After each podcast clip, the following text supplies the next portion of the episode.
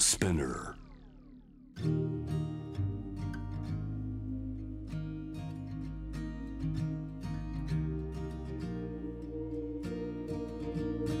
藤原信也新東京漂流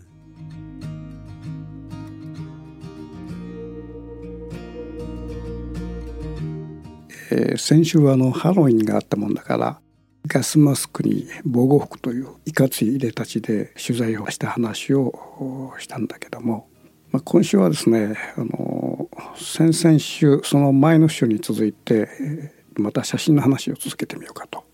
まあ、その写真の話の中で難民のね取材の話がちょっと出てきたんだけど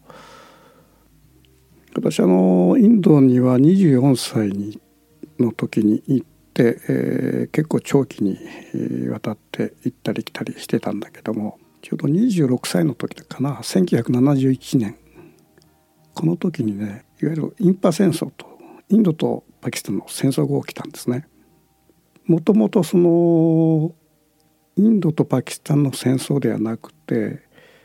当時あのパキスタン西パキスタン東パキスタンというふうに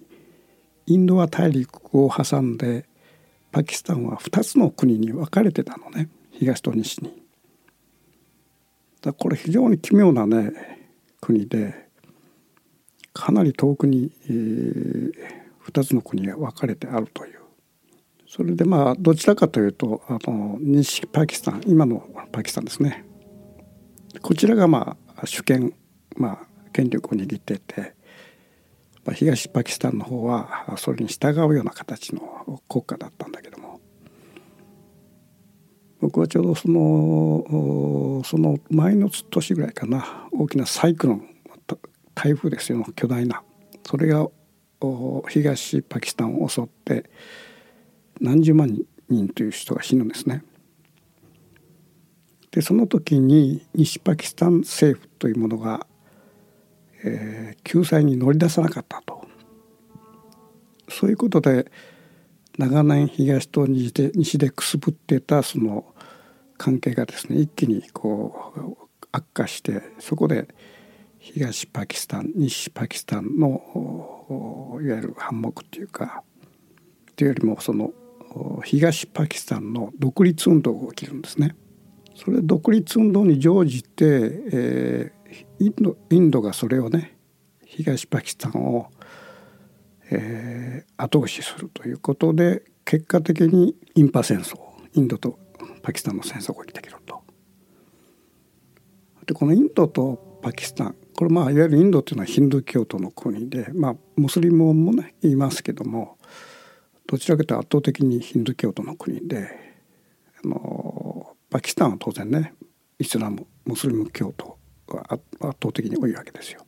でこれがもうもう3回インパ戦争っていうのを3回繰り返してて僕があの参加したのはあのインパ戦争第3次インパ戦争なんだけども常に戦いを続けてる。まあ、小競り合いの戦争を入れるとですねもうひっきりなし戦争してるんですここは。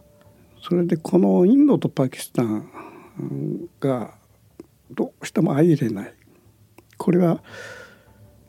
もともとこう民族性とかあの人間の持ってるなんかこう軸が違うっていうかな、まあ、当然宗教も違うわけなんだけどヒンドゥー教とイスラム教というね違いがあるんだけども例えばねあの、えー、ムスリム教徒が聖地とするカバー神殿がありますよね。あそこにはまああのゾロゾロゾロゾロあの人がぐるぐるぐるぐる回ってるんだけどもその、えっと、回り方がですね反時計回りなんですよ。よく見てみるとね。インドにおいてもこの神殿の周りを回るという人と習俗があってこれがね面白いことに時計回りなの。だから根本的にね宇宙のこう原理が違うというか例えばあの頭のつむじが左巻きか右巻きかとよくよく言われるんだけどもこの宇宙の原理こう回転する原理が全く違うもんだからあの例えば一つの神殿をですねモスリム教徒とヒンドゥー教徒が回らした場合当然そこで左回りと右回りだからぶつかっちゃおう。まあこれはラモーの言い方だけどもこれが戦争なんですよあのいわゆる、えー、モスリム教徒とヒンド教徒のねともうどうしてもぶつかってしまうという思想的に。まあ、そういうことでその第3次、えー、インパ戦争が勃発したと。そのインパ戦争が勃発した時には僕は一人でタール砂漠というインドの砂漠をですね一人でずっと2ヶ月かけて横断してたのね。でまあ相当ね消耗してたんだけど体がある時このインパ戦争が勃発したということを聞いてちょうどあの懐具合も非常にこう厳しかったもんだからなんかこれで、えー、稼げないかということで、えー、急遽ニューデリーに帰ってですねあの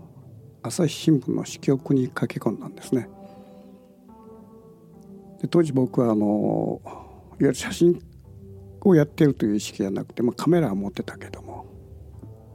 旅するために写真を撮ってそれを、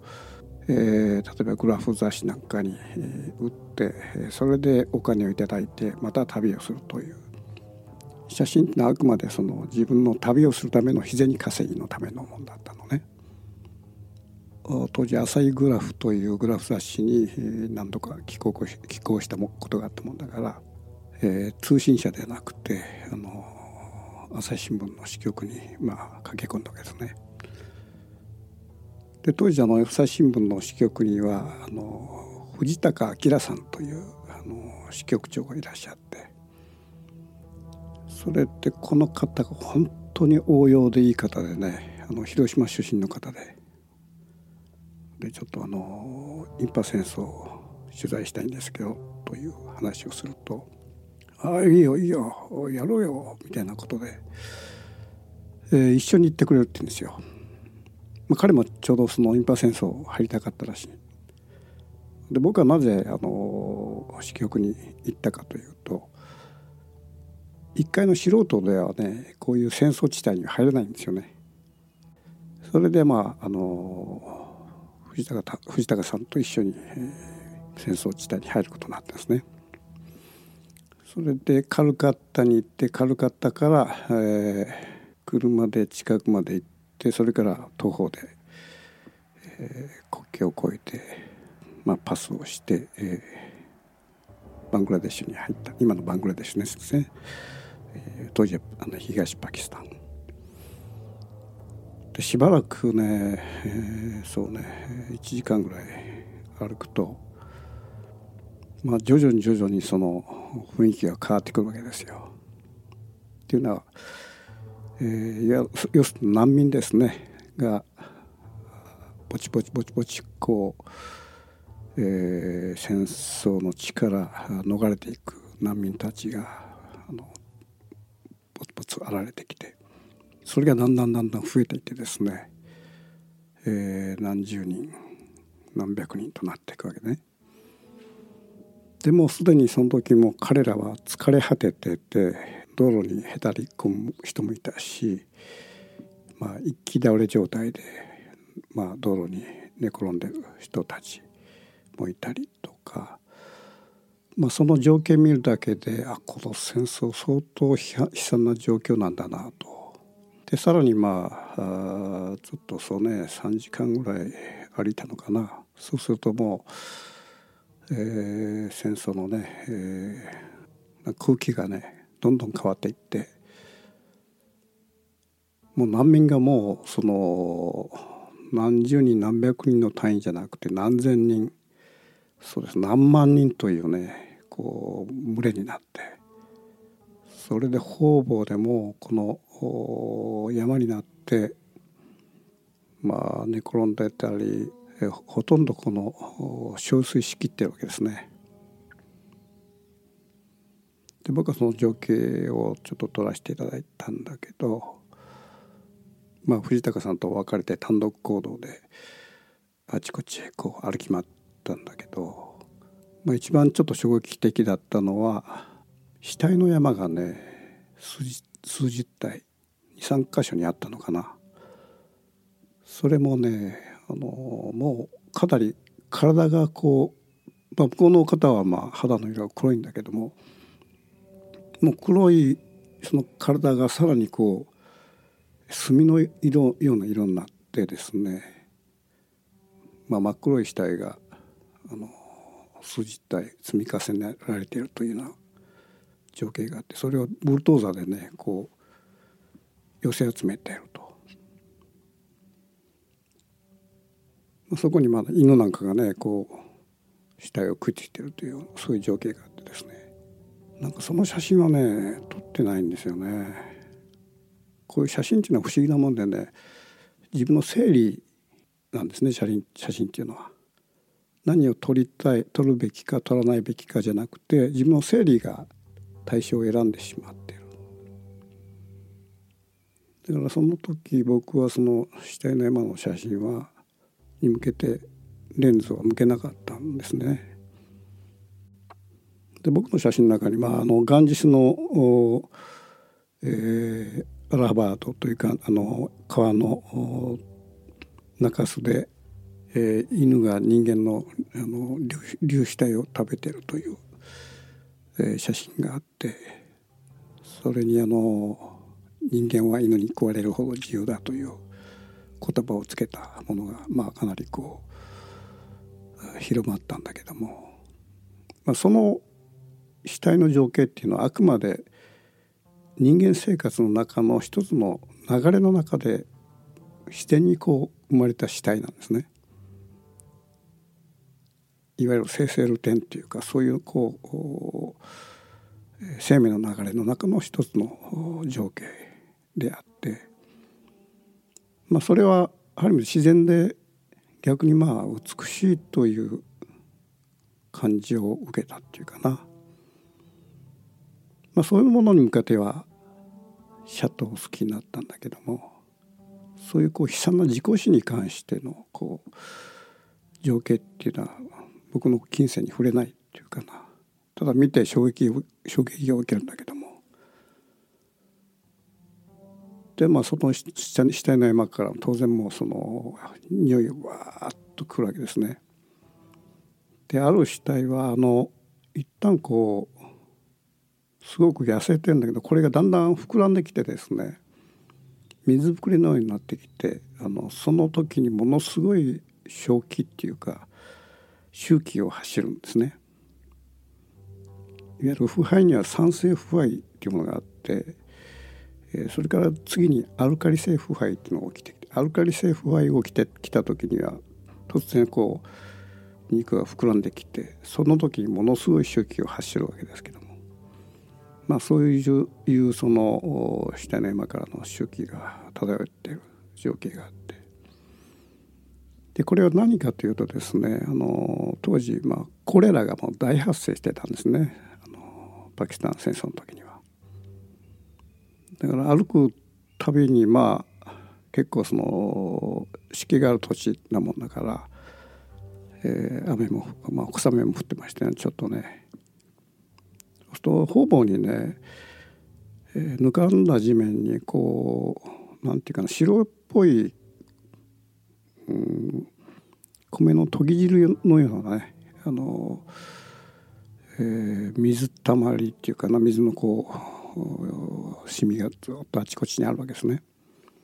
でこれ何かというとですね下痢をするわけですあのコレラになった時も一日に何十回という下痢をするとそれでその下痢がですね米の研ぎ汁みたいなこう白い色になっていくんですね。でそのどんどんどんどんそういうこう下痢をして体が痩せ細っていくと同時に同時にその、えー、体がもう黒ずんでいくというそういうまあ悲惨なねあの疾病なんですね。でそのこれらがもう大発生してて当然まあ戦地だからもう衛生環境なんてもう何もないわけでしかもその難民の方たちがえ10万人何十万人もこう固まっているわけだからそこに当然その感染が起こると。だからこの難民というのは、まあ、特に、まあ、バングラデシュのようなねこう湿地湿気がある場所っていうのは、えー、まずそのそういうその病気によるその死者っていうのは相当多いんですね。当然現地ではこれらが発生しているという情報があったから、えー、僕たちはまあビニール袋に着替えを入れてそれからその現地に行った後にその着てるものを全部その捨てるなり燃やすなりして、えー、着替えてインド国境を越えるという手はずだったのね。まあ、そういうことでその戦争の中ではむしろその病気が非常に怖かったですね。それでその時に撮った写真の中でこれは以前にもお話したんだけども非常に美しい30代の女性ですよね。彼女がまあ難民の群れの中で疲れ果てて荷物にこう4日かかってこう半分ぼーっとこう中空を眺めているというそういう姿がふっと目に入って妙にその方が目立って顔色も青ざめてて、まあ、そのシーンっていうのは妙にね自分の中にこう入ってきて悲惨なんだけどもなんか妙に美しさもあるという、まあ、それに向けてシャッターをしてその後にその朝日グラフで見開きで乗っかったんですね。でそういうものを取りながら、えー、ある場所に行った時にそうですね3歳から4歳5歳ぐらいの裸の子供が、えー、ぬかるんだ地面にこう座ってなんか遊んでる光景があったのね。まあ、こちらから見るとなんか遊んでるような光景に見えたわけよ。よく見るとそのぬかるんだ土を集めてですねお団子をこさえて目の前にこ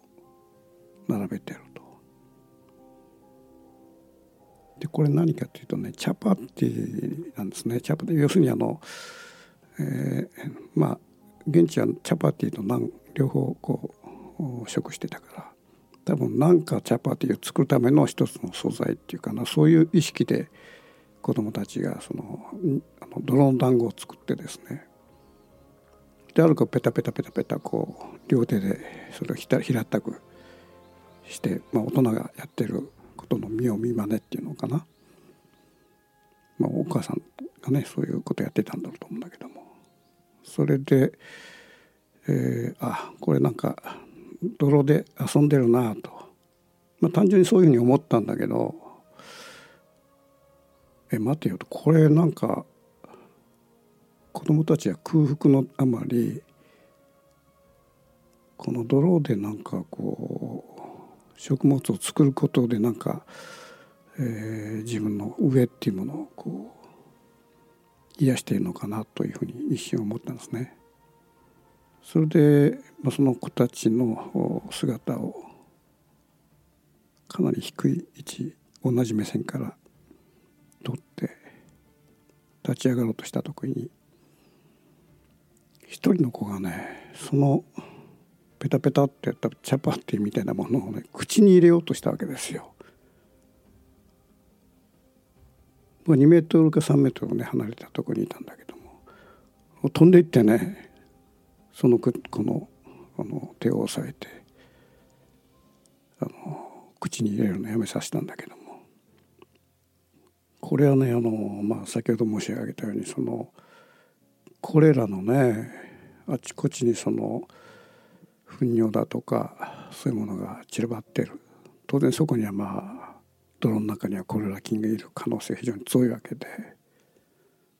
まあそれを食べた場合はね口に入れた場合はもうこれはまあ感染する、まあ、率がもう非常に高くておそらく死ぬ可能性もあると。まあそういうことで、まあ、その一瞬はねちょっと最初はまあのどかな遊びに見えたものが最後はものすごく危機感危機感を持ってまあ危機的状況に見えてしまったということがあってこの子たち全く飯食ってねえんだなと思って。それで周りねあちこち歩き回ったんだけどそういうあの食べ物を売ってる場所は当然ないわけで。まあかといってねその一人の数人の子をね何らかの形で助けたとしてもこれも焼け石に水っていうかあっちこっちもう何何十万人という難民の中でのその一条件に過ぎないわけでまあその時はちょっと無力感を感じたですね。まあそういうこともあって、まあ、取材を終えて、えー、国境まで歩いていって、えー、服を服を着替えてであの着た着ていた服はねまたビニールに入れてそれで、えー、燃やしたんですねそこで。それで国境を越えてカルカッタに入ってちょうどもう夜もう近くてですね全然あの飯も食ってなかったもんだからあのじゃあ食堂に入ろうかということでまあカレー屋に入ったそれで一応まあチキンカレーを注文して、えー、出てきたところですねそれが一切口に入らないんですよね。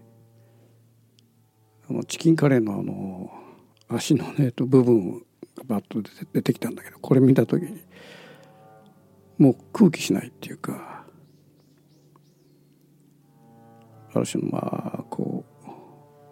死体の山がねトラウマになってるんですかむしろこのその肉片を見た時にこう気持ちが逆にこう、えー、悪くなるということがあってまあ全然食べなかったのね。で藤高さんのおそらくその死体の光景は多分見ていらっしゃらなくてまああの普通通り食べられたのね。で僕は一切食べないもんだから「どうしたの?」っつってちょっとねあの鼻の調子悪くてみたいなことでごまかしてそれからねおそらく1週間ぐらいもう肉は食えなかったですね。で徐々に徐々にまあ自分の脳裏からそういうものが離れていってまあ普通の状態に戻っていったんだけども。まあ戦争っていうのはよくあのベトナム戦争を従軍した兵士がですねアメリカに帰った後にすごいこう後遺症っていうか戦争後遺症を発するというようなことがよく言われてで精神病院に入ったりそれからひどい例ではもう自殺するとかねである人はその満月を見るとものすごく恐怖恐怖を感じるとかねそれはどういうことかというとあのベトナム戦争時には森で森に入ってこう戦前線では当然その明かりがないわけですよ。ただ満月になると結構そのまあある程度こう周りが明るくなるもんだからその時に、えー、北のベトナムの兵士が攻撃をした仕掛けてくる例が多かったらしいんですね。だから満月ってものすごくまあ怖い弾が飛んでくるんじゃないかっていうだからアメリカに帰っても満月の日になものすごくこう震えが来るというのはねそういう兵士が、まあ、元の兵士がいたりだから戦争っていうのはまあいわゆるその現場で死ぬ恐怖を感じるということと同時に、まあ、精神の闇っていうのがおそらくこれ相当大きいんじゃないかと。もうわずかね僕はまああのバングラデシュで下の山を見てその匂いを嗅いで帰ってきただけでもう飯が肉がもう1週間以上食えなかったくらい。これも一つの後遺症ですね戦争の。だそれをもう1年2年とねそういう世界の中でまあ大変なシーンをね体験するわけだから。当然その精神の闇をね、えー、兵士が病んでしまうとまずいわけだから、まあ、戦地には必ずねあの精神療法士が行くわけですね。でその医療施設の中には必ずそのカウンセラーがいてそこでいろんなカウンセリングして、えー、戦地から帰ってきた人を治療してまたその送り出すというそれも戦争の一つの姿なのね。まあ、そういうことで、えー、僕の写真が、えー、その当時の写真が朝日グラフに載ってもう一つはあの朝日新聞の、えー、見開きにでかでかとあの僕の写真が載ったんですね。でこれはあの僕の名前、えー、これはねまあこれは今余談だからもう話してもいいと思うんだけどもその新聞の写真っていうのはあくまで僕は藤高さんに僕の写真を渡してそれでまああの藤高さんが撮ったものとして送ってくださいよみたいなことで、えー、送ったわけね。そうするとその僕の写真で藤高さんの名前で、えー、その新聞の見開きにバーッと飾ったと。そうするとあ藤高明はこれは写真が撮れるんだというそういうことが広がってですねその後写真の注文が来るようになってねもう彼は困っちゃってねまあ今これ笑い話としてはもう言えるんだけどもまあそういうことがあったですね。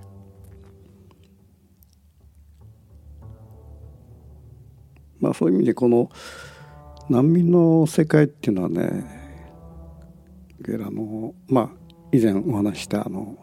セバスチャン・サルガドのねああいう非常に美しいあの絵画的な光景の難民の姿があるんだけどもまあそんなもんじゃないですよ。これ本当本当ちょっといただけでもトラウマになるぐらいのねこう悲惨な情景があってまず現場の匂いとかねそういうものも悲惨だし、まあ、その難民の写真といえばですねあのですね1900年代1994年ぐらいだったかな、えー、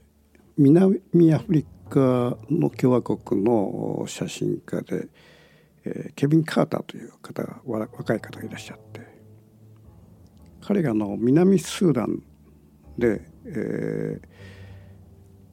子供の写真撮るんですね。子供も本当あの23歳の子供の写真を。でその子供は広っ端の中で歩いてて歩きながら泣きながらこう時にはこけたりなんかしながら歩いてると。その子供がちょうどこう地面に伏せてる時にその後ろ側にハゲタカが待ってるんですよ一匹の。まあ、この情景を彼はあの写真一点の写真に収めると。で当時その南スーダンっての大危機に押されてて、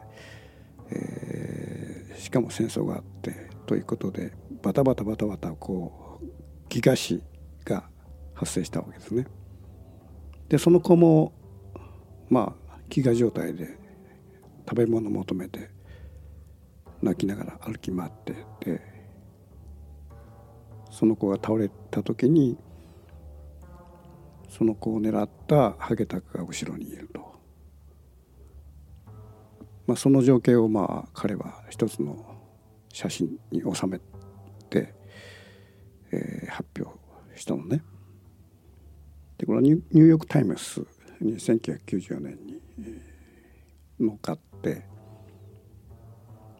これまかなりこう劇的な写真ということで、えー、ピューリッツァー賞を取るわけですね。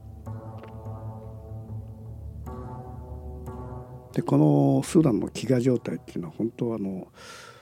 えー、大変らしくて、あの食べ物がないだけども当時日本のねある商社が、あの南スーダンから彼らの主食であるこの穀物をソルグイっていうのかなそういう穀物を大量に輸入してたという事実があってまあ世界でちょっと非難されたことがあったんですね。でその南スーダンから輸入したあの穀物っていうのは何をにしたかっていうと家畜の餌にのために輸入してるわけですよ。まあそういう横断もあってですねこの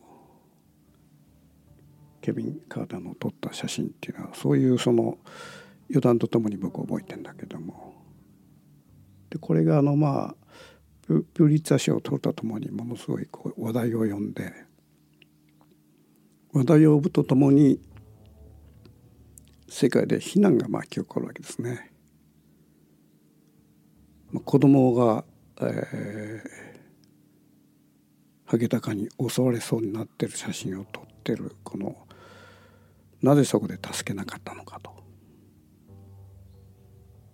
1994年というとちょうど Windows95 が95年にこう生まれるわけでまだそのネット社会以前の世界ですよね。まあその中でも仮にそれがネット社会であればさらにその非難の輪っていうのはすごい状況になってたと思うんだけども、まあ、当時でもそのマスメディアだとか、えー、人々の、まあ、投稿だとか、ね、そういうものであってそのかなりその非難の輪が巻き起こるわけですね。ただケビン・カーターはねその時にまあ写真撮った後にその、えー、ハゲタカを追っ払ってんですよね。ただ追っ払ってしまっ追っ払ってもねその現場にずっと居続けるわけいけないし当然立ち去らなきゃいけないと。そうするとその後に何が起きてたのかっていうのはまあ押して知るべしなんだけども。まあ何十万という難民の中のではねそういうまあ悲惨なことが、まあ、方々で起こってるんだけどそのピンポイントでその子を助けたとしてもそれは何のねこのまあ一人の子を助けるってことはできるんだろうけどもその難民全体のね中では本当、えー、小さな出来事でその無力感を感じて彼は帰るわけだけども。でその後彼は、まあ、その世界の非難のね嵐の中で多分それがまあ原因かどうかちょっと分かんないんだけどもあの要するに麻薬漬けになるんですね。それで、えー、若くして死んでしまうというまあこの、えー、あの事件っていうかなそれはまあ僕の中に非常にこう深く刻まれてるんですね。まあ、写真っていうのはまあそういう意味じゃその非常に難しい僕はその時まあジャーナリストという意識は当然全くないわけで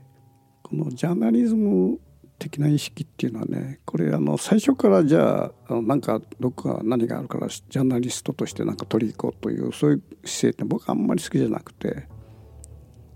何かこうをきっかけにこうジャーナリスティックな視点が出てくるということが本当だと思ってるのね。当然その僕がその東パキスタンで難民を取った時っていうのは全くそのジャーナリスティックな意識は全くなくてただ一人の人間としてこう、えー、シャッターを押したんだけども。そこで初めてね世界というもの悲惨な世界というものを見てさっきのねあの子供が一瞬まあコレラ菌が混じってるかもしれない泥のチャパティを口に入れようとしたその瞬間ですよね。当然その瞬間をね僕が狙って写真を撮った場合これかなり衝撃的なことでそれがまあ、えー、雑誌なんかに載ったと。その写真はおそらく人々に非常に衝撃を与えるんだろうけども下手したらこれはケビン・カーターの二の二の舞っていうかそんなそのコレラ菌が混じったようなその泥の団子をねあの子供が食べてるのなんで取ってんだみたいな非難が巻き起こらない人も限らないわけですね。だからよくその写真の世界には目の前で人が死のうとしていると死に、えー、殺されようとしてるとそれを写真撮るべきか助けるべきかというそういうまあ二者択一のこう議論があるんだけども、まあ、僕個人はねそのそんなの写真を撮ってる場合じゃねえだろみたいなまあ単純にそういう気持ちがあるんだけども仮にそれを写真に撮ることによって大きなものが救えるということが起き起きるんであればまたどうなのかなとかねそういうまあ非常に難しいですよね。ただまあそういうその、えー、難民をの写真を撮ることで最初の写真というもののね撮ることの意味っていうかその怖さだとかそういうもののことをそのケビン・カーターの自殺と兼ね合わせながらね後にその初めてこうえー、ジャーナリズムというのは何なのかなというのを考え始めたと。まあ、それがあの第三次インパ戦争に、えー、取材した時の中で生まれた僕の一つの、えー、写真家の一つのステップだったかなと、まあ、そういうふうに思ってますね。